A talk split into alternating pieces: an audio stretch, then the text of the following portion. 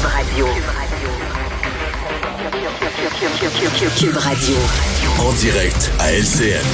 7h27, Mario Dumont nous attend dans les studios de Cube Radio. Euh, Mario, cette vaccination, euh, pour, c'est-à-dire les non-vaccinés, un impôt pour eux, ça semble inciter en tout cas plusieurs à revoir et recevoir leur première dose.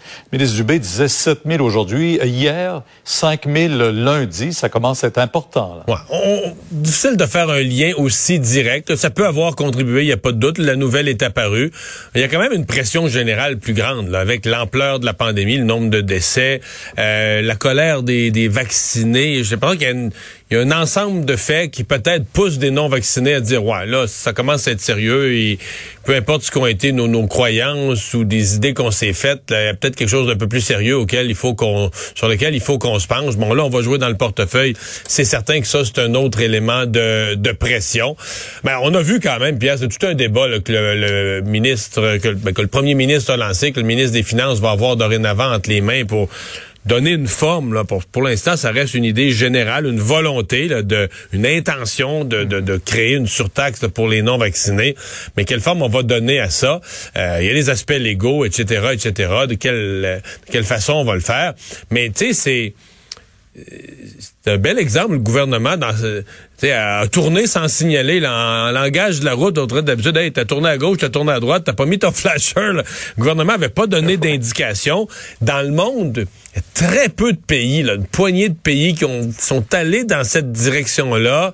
Euh, aucun des pays auxquels on est habitué de se comparer, là, la France, le Royaume-Uni, euh, les États-Unis, euh, l'Allemagne, les grands pays. Donc personne n'a fait quelque chose de semblable. Mais curieusement, euh, on, on, sonde à travers les provinces du Canada, dans toutes les autres provinces quasiment. La, majorité, d'accord. Ben oui, les gens diraient, ils voudraient que la même chose se fasse dans leur province. Mais il y a l'intention générale, puis il y a la mécanique pour le faire. Ce sera pas simple quand même.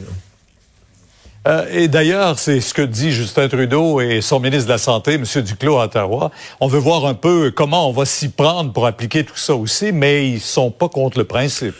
Non, c'est ce qui m'a frappé. Parce qu'il y avait un des députés de M. Trudeau qui, dès hier soir, avait dit non, non, non, il faut qu'on préserve nos principes de loi, le fédéral sur la santé, la gratuité, l'universalité, etc. Euh, M. Trudeau, c'est pas du tout, le, c'est pas du tout en placé en opposition.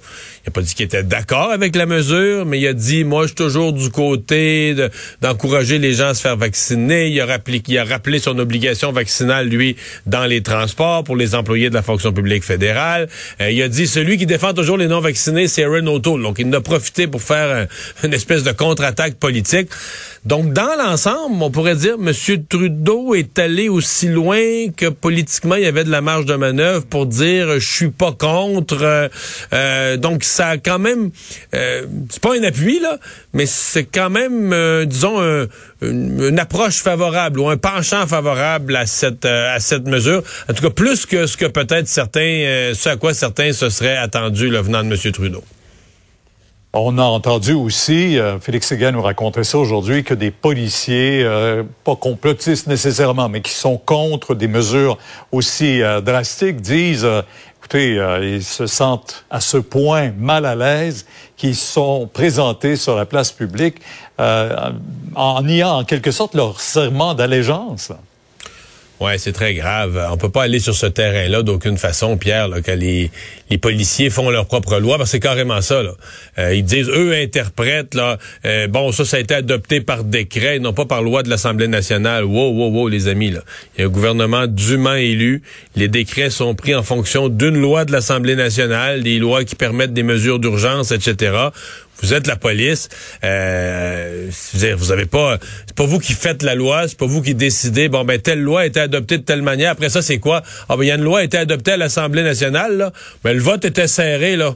Euh, nous autres on l'applique pas. Non non non. Mais tu comprends? Tu peux pas aller jouer sur ce terrain-là. Les policiers appliquent la loi, doivent l'appliquer avec rigueur. Ils peuvent pas faire la loi. Peuvent encore moins aller au micro d'une manifestation publique et devant public. Et porter le logo. Porter le logo et exprimer que là, eux, comme policiers, feront pas ci, feront pas ça.